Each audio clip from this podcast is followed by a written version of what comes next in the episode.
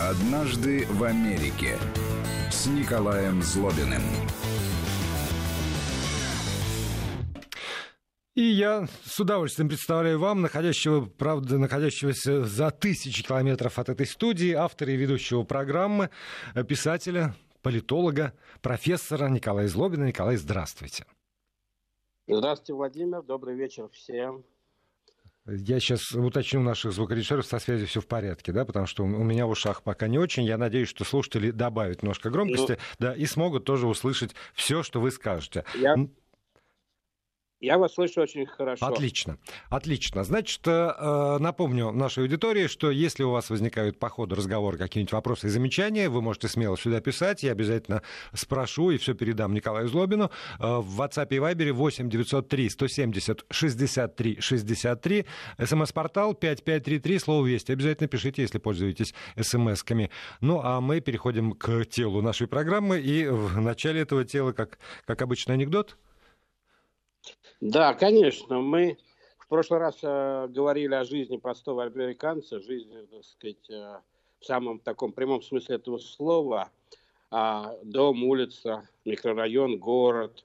И я получил довольно много, э, честно говоря, отзывов после прошлой программы. Э, и э, люди просили продолжить эту тему, более подробно какие-то вещи рассказать. Давайте сегодня мы продолжим этот разговор, потому что в конце концов жизнь крутится вокруг самых обыденных вещей, ежедневных вещей. И э, мы в прошлый раз с вами говорили о том, что, в частности, э, хороший район для жизни в Америке – это район, где живет много э, адвокатов, юристов и докторов. Это высокооплачиваемая профессия, они поднимают статус района. И когда вы говорите, вот рядом со мной живет доктор, а с другой стороны живет юрист, это, так сказать, всегда действует на людей позитивно. Поэтому я Думаю, я расскажу в тему пару анекдотов про, ну, про доктора и про юриста, чтобы, так сказать, понять, как к ним относятся американцы. Юристы вообще довольно забавное, так сказать, отношение к юристам в Америке. Их очень уважают, их много, они действительно много зарабатывают. Но при этом, э, при этом э, считается, что юрист должен быть человеком очень жестким. Это должна быть такая, знаете, личность как говорят, что я бы со своим юристом никогда не дружил. Он должен быть настолько ужасный, противный, так сказать, а грубый, резкий, но никогда не может быть моим другом, но зато это человек, который будет лучше всего отстаивать мои мои интересы. Есть даже такая, это еще не шутка, это не анекдот, но есть такая шутка в Америке о том, что почему, почему акулы не едят юристов в океане а, из а, соображений профессиональной солидарности. Вот. Но тем не менее, вот такая есть а, шутка про юриста, умирает, анекдот, умирает а, папа римский, ну, естественно, он попадает в рай, его у дверей рая встречает а, святой Петр, и говорит, я вам покажу ваше святейшество, где вы будете жить. Они проходят в рай, так сказать, идут и приходят в какой-то очень такой э, густо заселенный район, небоскреб стоит, и а, папа оглядывается там и видит наверху огромный пентхаус, и они подходят туда, но Святой Петр ведет э, Папу Римского не в пентхаус, а ведет его в маленькую коморку на первом этаже, без окон там, э, совершенно маленькую, заброшенную, и говорит, вы здесь вот будете жить. Ну, Папа Римский, конечно, в шоке и говорит, ну как же так, я вот э, Папа Римский все-таки был, я там 50 лет служил Господу, там, и как-то, что я не заслужил лучшего отношения. Вот там, почему вот пентхаус, например, я считаю, должен достаться мне после всей моей жизни, такой посвященный вот а, тому, чему я ее посвятил. На что святой Петр говорит, вы знаете, у нас тут в раю несколько десятков пап римских, а адвокат всего один.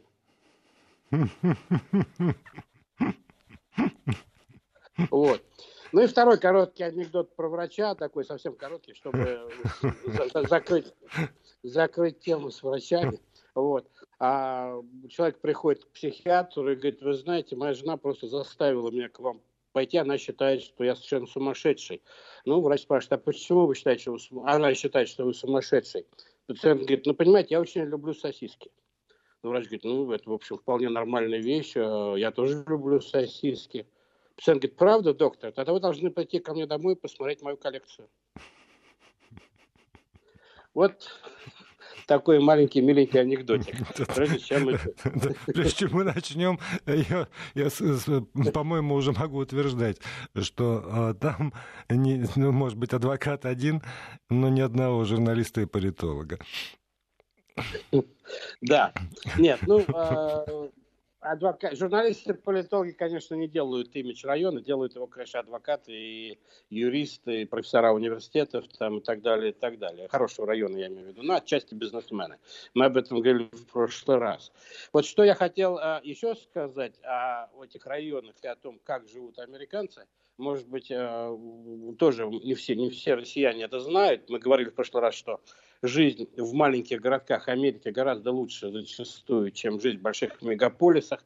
Пригороды городов – это а, самые дорогие, самые а, благоустроенные а, и самые, с точки зрения инфраструктуры, развитые районы. Америка живет в пригородах, Америка живет в маленьких городах, и только небольшая часть американцев живет в больших мегаполисах.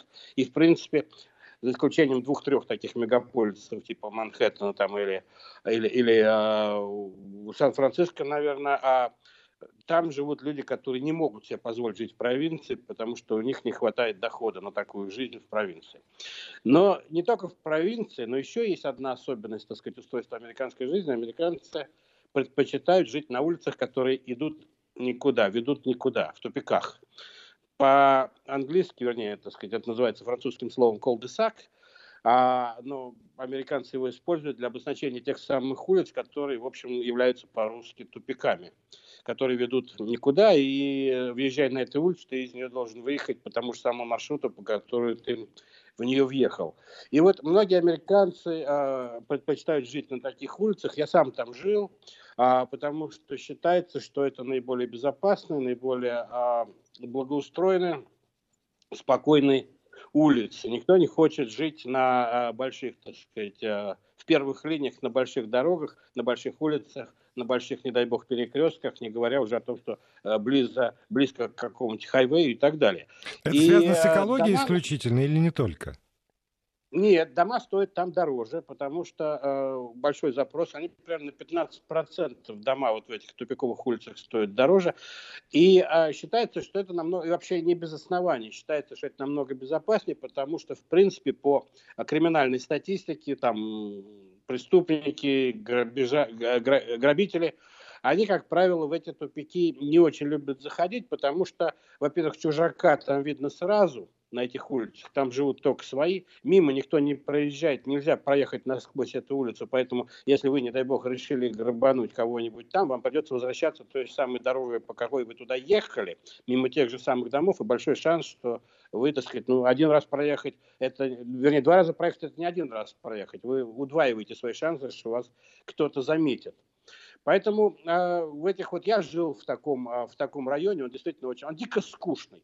Но он благоустроенный, хороший, там не было даже тротуаров, поэтому человек просто идущий по улице, и если у него нет собаки, которую он выгуливает, или он не в спортивном костюме, что, так сказать, обозначает, что он вышел заниматься спортом, то, безусловно, кто-нибудь обязательно вызовет полицию, чтобы разобраться, что это за чужак тут ходит по нашей, по нашей улице. Или э, если кто-то увидит около своего дома чужую машину, то это сто процентов, так сказать, они сначала пойдут поинтересуются, что за машина, а, стоит, причем на, на улице, которая принадлежит городу, это не на личном участке, хочу подчеркнуть. И а, потом позвонят опять же в полицию. И то же самое будет, если вы увидите напротив дом соседа, около соседа нет дома, а около его дома стоит какая-то подозрительная, ну вообще не просто подозрительная, а чужая машина, тоже, безусловно, это вызовет интерес. То есть люди, которые живут на таких улицах, оставляют такое маленькое сообщество на каждой улице, знают друг друга, хотя в Америке, как и в России, ну, с соседями не особенно дружат, вот, но тем не менее там знают всех, а, и поэтому появление чужака, чужой машины, там, или, не дай бог, чужой компании, которая идет по улице, безусловно, вызывает очень большой, большое внимание. И, как правило, на этих улицах, кроме полиции, еще существуют всякого рода соседские, вот как в Советском Союзе были а, Добровольные вот народные вот дружины. дружины, да. Да, то там существуют такие вот группы соседей, которые, в общем, следят за порядком и за всем. Там есть даже свой руководитель этой группы обычно избирается. И даже в Америке есть официально утвержденный, так сказать, а, знак дорожного движения, на котором нарисован, так сказать, символ, обозначающий, что эта вот улица еще и под контролем такой вот э, соседской, соседей группы безопасности, которая следит за безопасностью здесь. То есть, и поэтому... они, простите, Николай, и, и они, э, соответственно, имеют право носить оружие и применять его в случае чего? Нет, нет, они оружие, конечно, не носят и э, не применяют, но они э, знаете, это как вот бабушки у подъезда. Они видят все, знают все и тут же информируют соответствующие а власти. А почему не носят а оружие, вот... если официально совершенно разрешено владение и ношение? Ну, во-первых, в разных штатах э, совершенно разные правила по поводу владения и ношения. А в некоторых штатах можно владеть, но нельзя носить, в других можно носить, но так, чтобы его никто не видел. В-третьих, там можно носить, но не применять. В-четвертых, там нельзя носить оружие в жилых районах, там в районах школ, больниц там, и общественных а, мест, где собирается много народа. Это очень сложно и очень очень такое разветвленное законодательство, потому что оно все местное. Нет федеральных законов по поводу, как и во многих других областях, федеральных законов по поводу оружия, правил его закупки там а, и так далее. Все это регулируется местными властями, властями штатов, и все попытки там американского правительства как-то на это повлиять, в общем, обычно отбиваются а, разными штатами. В результате законодательство американского в отношении оружия очень разнообразно от места к месту. Но в любом случае, я не знаю, может быть, я ошибаюсь, но я не знаю ни одной такой соседской группы, которая имеет а, а, оружие, так сказать, вот для, для такого рода а, работы дружиной, и уж тем более право применять оружие. Другое дело, о чем мы с вами говорили в прошлый раз, что в таких районах обычно хорошая полиция, потому что там живут люди а, обеспеченные и которые платят довольно высокий налог, а в Америке прогрессивная шкала налогов. А чем больше зарабатываешь, тем больше платишь. Поэтому полиция, которая подчиняется местной власти, которая избирается, так сказать, на местных выборах, очень зависит от количества народов, которые, от количества налогов, которые собирают местные жители, поэтому а, хорошая полиция, хорошие налоги, ну и поэтому, так сказать, а, полиция хорошо охраняет тех, кто платит хорошие налоги. Я понимаю, что это звучит немножко, может быть, несправедливо, но в плохих районах это действительно плохая полиция. И коррумпированная, и более небрежная, и так далее. В хороших районах хорошая полиция. Поэтому вот эти вот улицы, тупики, они на самом деле являются таким вот золотым э, дном для агентов по продаже недвижимости. Э, там действительно живут люди, которые могут себе это позволить. Есть даже такая смешная статистика, что люди, которые живут в домах мы говорим, конечно, вот об этих двух-трехэтажных домах, а не, не о квартир, многоквартирных домах, потому что там это уже совсем другая история, и таких улиц, в общем, нет. А вот мы говорим об обычных пригородных домах, поселках, где, городках, где вот такие вот улицы есть. Люди, которые там живут, в среднем весят от 3 до 5 килограмм больше, чем люди, которые живут на больших проезжих улицах. Вот есть такая статистика, я не знаю, чем ее объяснить, но, видимо, более расслабленный, так сказать, а, а, более расслабленный образ жизни – и э, более такой благоустроенной, что ли, бесстрессовой жизни, более И богатой. пешком некуда ходить, а это всегда влияет очень и, сильно. Ходить, да, ходить особенно некуда, я повторяю, я вот, вот знаю много районов, и сам жил в таком районе, где нет тротуаров в принципе, а есть, конечно, сразу вот улица, проезжая часть, но по ней проезжает там 2-3 машины в час, и то ты знаешь каждую из них, потому что это соседи, там полсотни домов, которые на этой улице есть, и ты уже привык там, так сказать, каждый знаешь хотя бы внешне, что это вот люди свои, тут ездят каждый день. Николай, а можно я вот уточню по поводу э, свободы самовыражения? Насколько я понимаю, это частные дома, которые стоят зачастую на э, выкупленной земле, на частной. Вот приезжаю, например, да. я, такой весь... Э, новый, новый с деньгами. И я на этой улице хочу построить себе не двух-трехэтажный, а, например, ну, там, шестиэтажный в форме шотландского замка, и еще и чтобы у меня розовыми ленточками все было. Ну, вот что-то вот невозможное, совершенно липоватое, архитектурное. Надо согласовывать этот проект с кем-нибудь, или поскольку это моя земля, я свободный человек в свободной стране, то я вот это вот чудовище совершенно запросто могу построить в этом самом районе, что испортит эстетику этого района безусловно.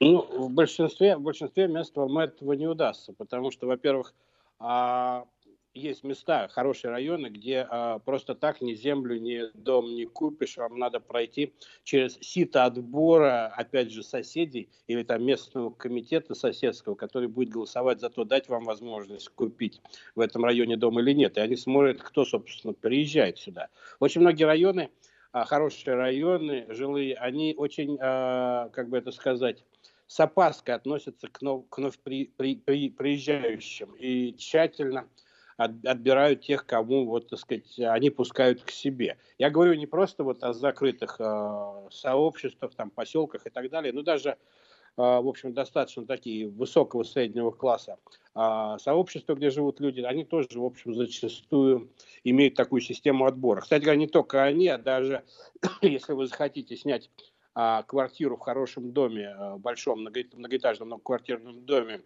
где, в общем, престижно жить, то там вам тоже придется проходить через некие системы отбора и даже собеседования, и даже проверки вашей криминальной истории, там, кредитной истории и так далее, иначе вам квартиру не сдадут. Хотя, конечно, есть довольно много районов, где там с удовольствием за кеш там тебе сдадут чего угодно.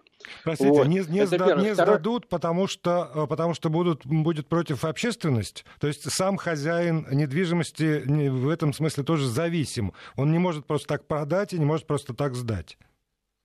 Ну, ему-то это как раз выгодно, потому что чем выше статус и заработок людей, которые живут в ее доме, тем а, ему выгоднее как только начинают появляться люди с более низ, низкими доходами, это вот к сожалению, я, я про другое. Реальность. Я к тому, что все равно его воля, как хази... собственника, ограничена волей его соседей. Ну, в общем, да, как правило, да. даже хозяин этим не занимается, занимается, так сказать, специальной компанией, которые вот именно на этом специализируются. Отбором и э, жильцов. Если, конечно, это многоквартирный, большой многоквартирный дом. Если человек сдает свою квартиру где-то, так сказать, а, в маленьком домике, где-нибудь в провинции, там, а, да еще затухающей экономикой, то, наверное, он там может, так сказать, а, сдать и так. Второе, с чем вы столкнетесь, это, конечно, разрешение на строительство того, что вы хотите построить, потому что Америка тоже, в общем, достаточно бюрократизированная страна, и здесь у вас потребуется куча бумаг, а, которые будут доказывать, что вот то, что вы строите, безопасно, это соответствует инженерным стандартам, там, что нагрузка там на каждую стену будет соответствовать, там, и, и, и э, дом не сложится, так сказать, как карточный домик, там, и так далее, и так далее, сколько будет у вас труб, сколько будет у вас электричества, электричество. Все это регулируется на самом деле. А, и какое-то количество бумаг вам придется собрать, и, так сказать, э, инженерные разрешения вам надо будет получать. Потом вам надо будет все это оформлять в налоговой, потому что налог на недвижимость в Америке есть, и он зависит, в частности, от а, того, какой у вас дом, какой у него объем, сколько вы там на него уходит а, ресурсов а, и так далее, и так далее. И здесь, конечно, многие американцы идут на хитрости и а, пристраивают э, так называемые нежилые куски дома, хотя на самом деле они становятся жилыми там или внутри дома, что-то химичат, делая большее количество комнат, спален там и так далее. Очень популярны в Америке превращать в жилую часть дома э, подвалы, то, что называется basement, а это такая старая американская традиция, бейсменты обычно а, а, это жилые дома, там есть э, жилые, жилые помещения, там есть и квартиры, и а, спальни, и а, офисы в подвалах, и довольно, в общем, а, прилично. Многие там делают всякие, если это одна семья, делают себе комнаты там типа для просмотра э, телевизора, приглашения гостей там, какой-нибудь бар устанавливают или делают спортивный зал там для себя и так далее. В общем, американцы используют, в общем, достаточно активно каждый сантиметр своего дома, потому что любое расширение, любая достройка влечет за собой изменение налогов на недвижимость, увеличение их, поэтому, так сказать, они стараются эффективно использовать то, что есть. Поэтому здесь не так просто. Да, и плюс, так сказать, конечно, эстетические э, стандарты будут.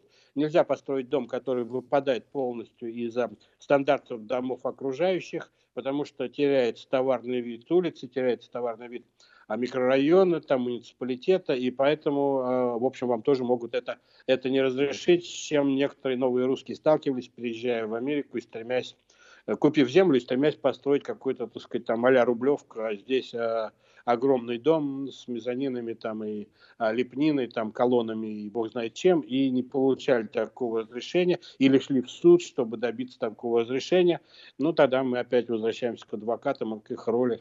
Адвокат хороший. И их месте на земле и на небе. Знаете, я, безусловно, хочу еще узнать, а как регулируется строительство общественных зданий каких-нибудь, э, там, э, роль э, городских властей в этом деле и общественности. Но это все уже после того, как мы выслушаем слушаем рекламу и э, новости. А Николай Злобин выйдет на связь через несколько минут. Однажды в Америке с Николаем Злобиным. Профессор Николай Злобин на связи со студией Вести ФМ из далекого Вашингтона. Говорим мы о том, как живется обычному американцу у себя, как сейчас принято говорить, на районе. На что он имеет право, на что не имеет, на что обращает внимание, на что нет, что важно в доме и вокруг него.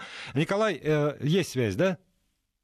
Да, есть да, связь, есть, да. да. Все, вот, все и, и я, простите, я, я все-таки вот задам этот вопрос, который меня тревожит. Ну вот живет себе э, вот такой вот комьюнити, который вроде и соседей чужих не пускает, и как-то само себя защищает, и, в общем, хочет жить тихой жизнью. Но с точки зрения там, американского государства или э, мэрии того конкретного города, э, в котором разворачивается действо, э, возникает необходимость, э, такая важная, конечно же, необходимость построить ну, вот, э, в этом самом микрорайоне, ну, не знаю, что тюрьму, храм, э, театр, суд, все, все что угодно. То, что кажется с точки зрения государственной важности так, действительно важным.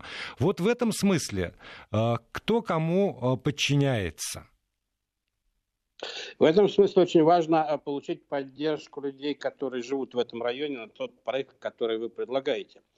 Если это район, нуждающийся в а, новых рабочих местах, то люди, я думаю, с удовольствием будут поддерживать строительство новых каких-то а, предприятий или учреждений, которые могут принести им рабочие места. И главный аргумент, который будет – говорится чиновникам, а, пытающимся реализовать этот проект, сколько рабочих мест это даст, а какое количество налогов это принесет в местную казну и так далее, и так далее. И избиратели, в общем, смогут к этому а, отнестись, в общем-то, да, ну, сознанием дела.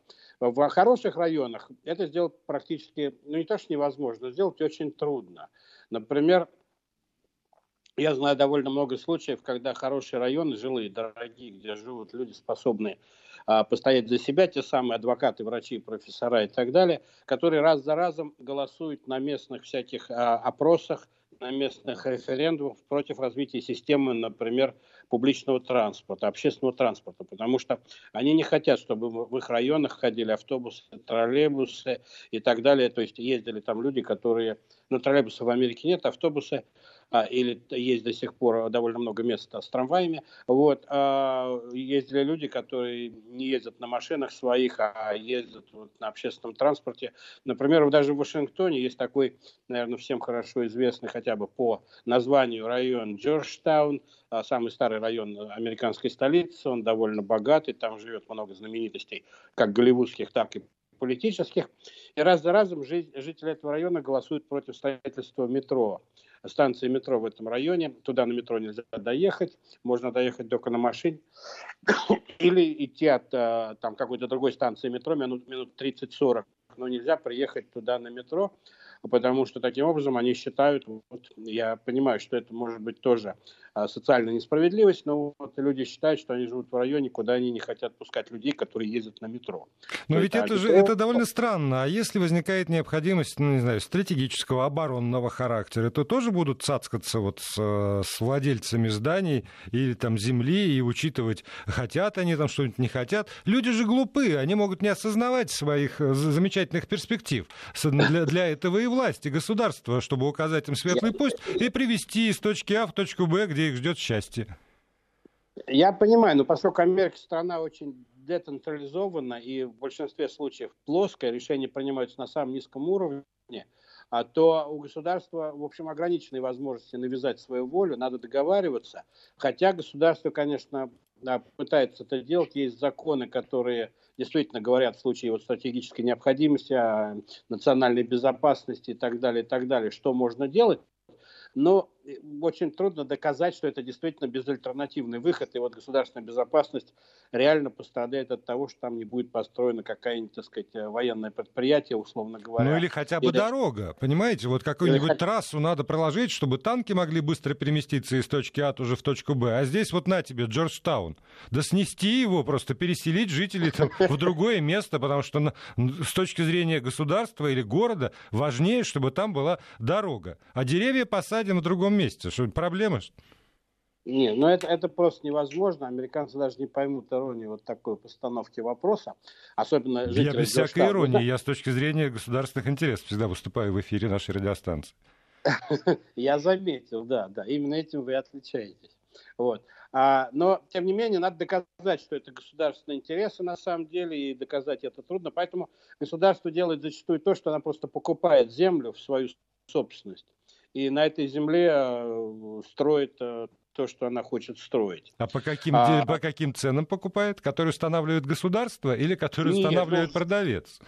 Конечно, по рыночным. Ни государство, ни продавец устанавливает та цена, которая в результате компромисса становится рыночной, но у государства не больше возможностей. В принципе, я могу сказать такой пример из другой оперы, но тем не менее, а, американское государство в общем, а, опутано судебными процессами против него, против правительства, против Белого дома, против...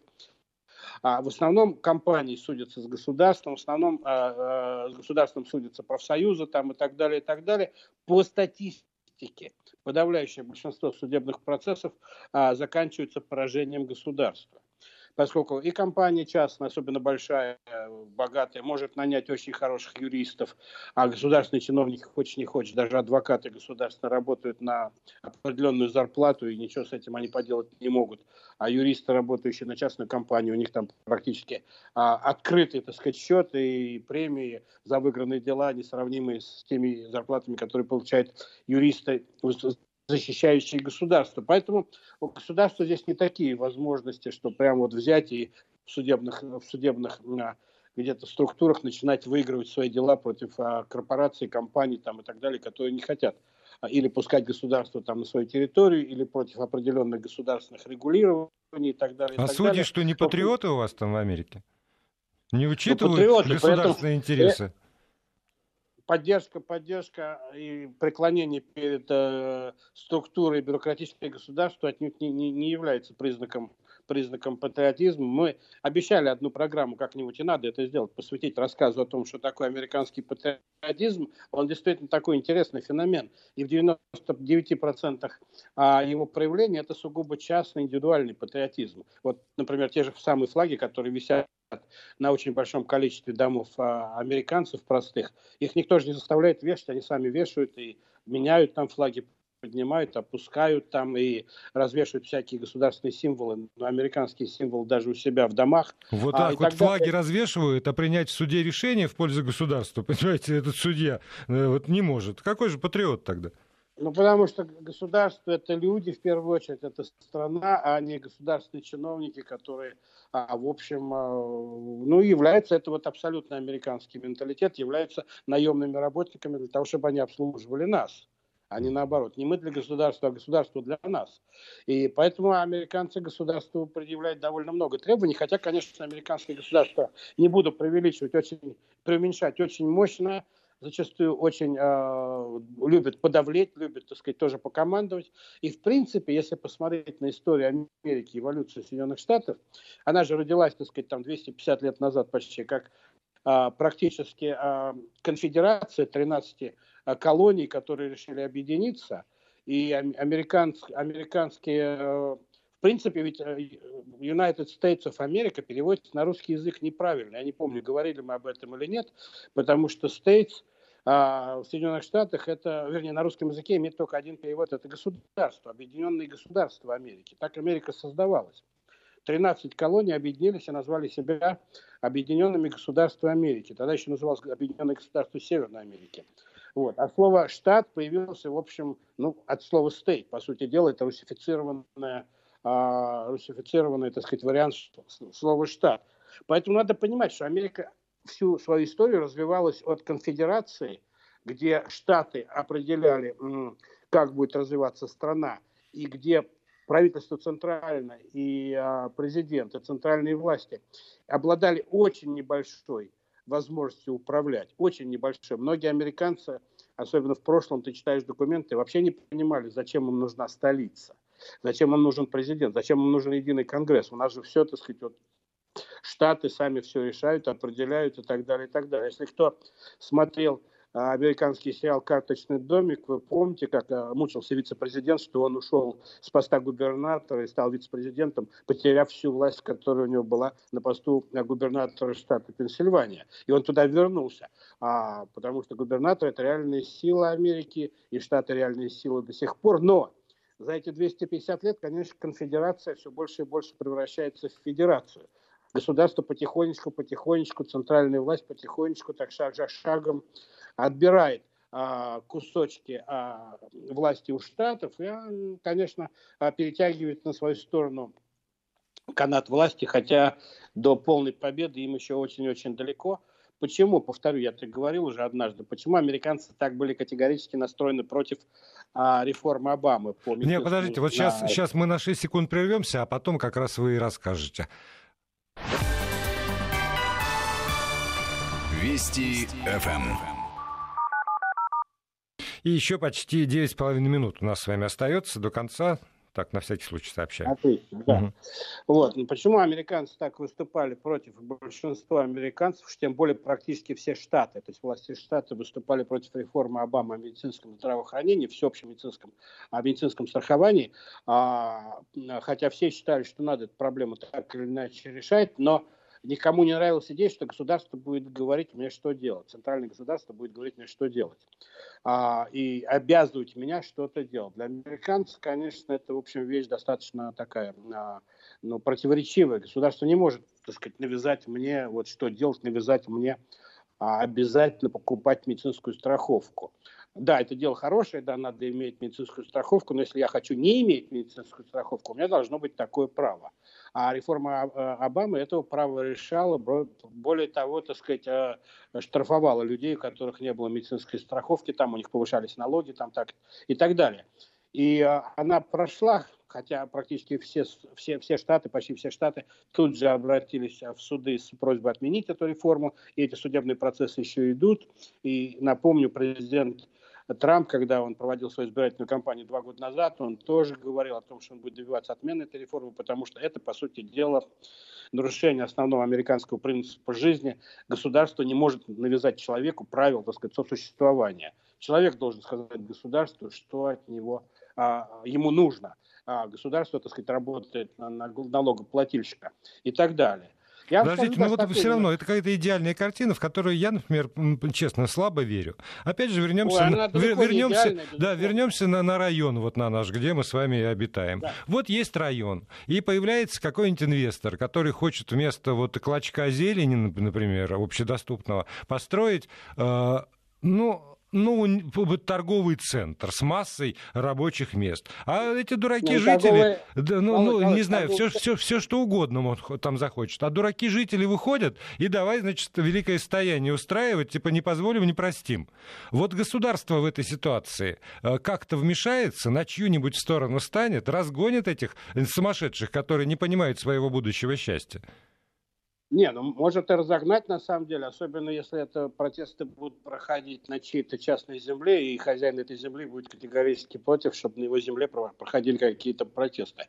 Это, кстати говоря, пример, который был несколько лет назад с разгоном движения а, а, по Уолл-стриту, помните, да. а, в Нью-Йорке потому что они собирались в частном парке, и в конце концов хозяину парка надоело, что там все загажено, и а, все помято, и из парка превратилось это, так сказать, в какой-то прямо гайд-парк а, а, лондонский, где проходят постоянные а, демонстрации и выступления. И в конце концов он обратился в поли- полицию всех протестующих выгнали, поскольку это была его частная собственность. Тут государство, безусловно, будет стоять на защите частной собственности, но оно будет также стоять на защите частной собственности в любых других местах, потому что, в принципе, принцип частной собственности, ну, в Америке, в общем, а, считается священным. Это одна из таких священных коров а, американского жизнеустройства, хотя, конечно, у больших корпораций есть куча механизмов, у государства есть куча механизмов, как навязать свою волю людям, и поэтому, чем больше, так сказать, в районе, повторяю,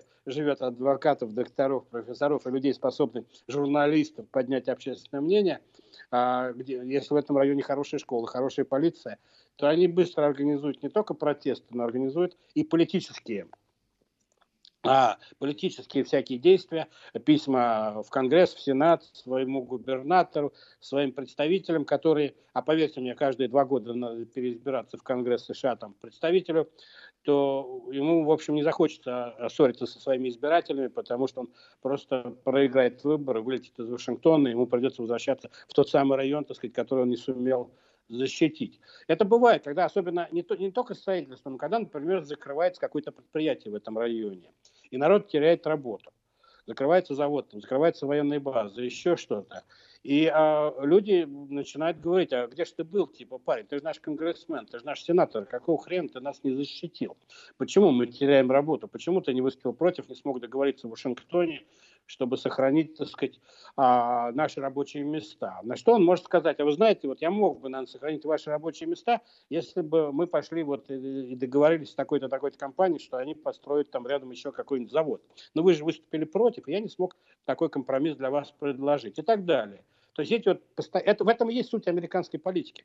Американская политика, как есть такое, как говорят американцы, золотое правило американской политики, она всегда местная всегда местная, она никогда не международная, она ни разу даже не федеральная, она всегда местная. 99% всех политических конфликтов, решений, компромиссов, это все время местные, местные, местные, местные.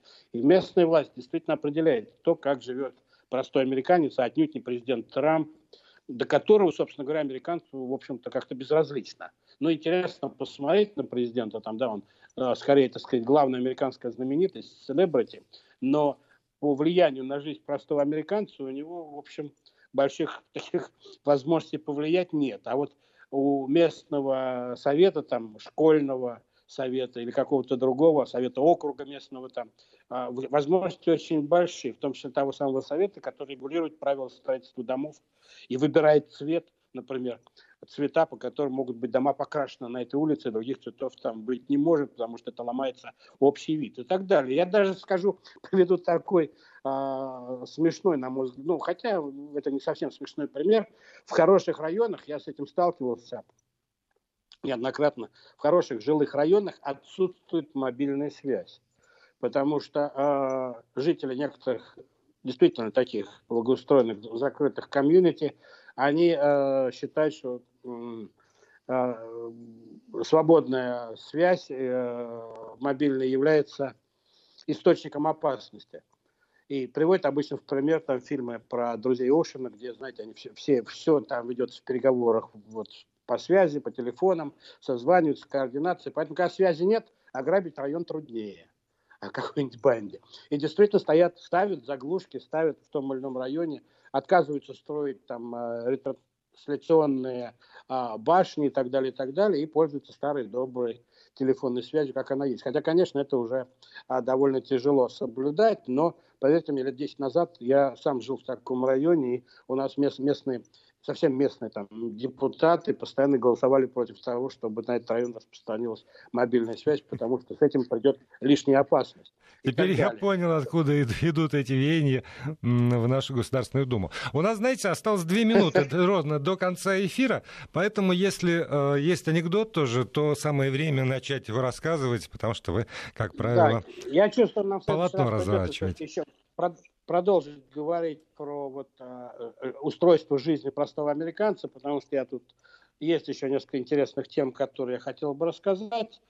Поэтому давайте на следующий год мы это, на следующую программу мы эту тему так забронируем предварительно.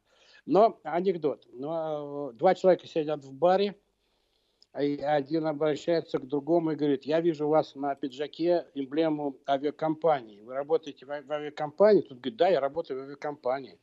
Говорит, а вы там механик? Тот говорит, нет, я не механик. Вы, говорит, пилот? Нет, я не пилот, говорит второй. Я а, занимаюсь а, механизмами, которые очищают вот человеческие отходы после каждого рейса самолета. Я вот занимаюсь э, чисткой вот этих вот а, мест, где собираются человеческие отходы а, после длительных а, полетов.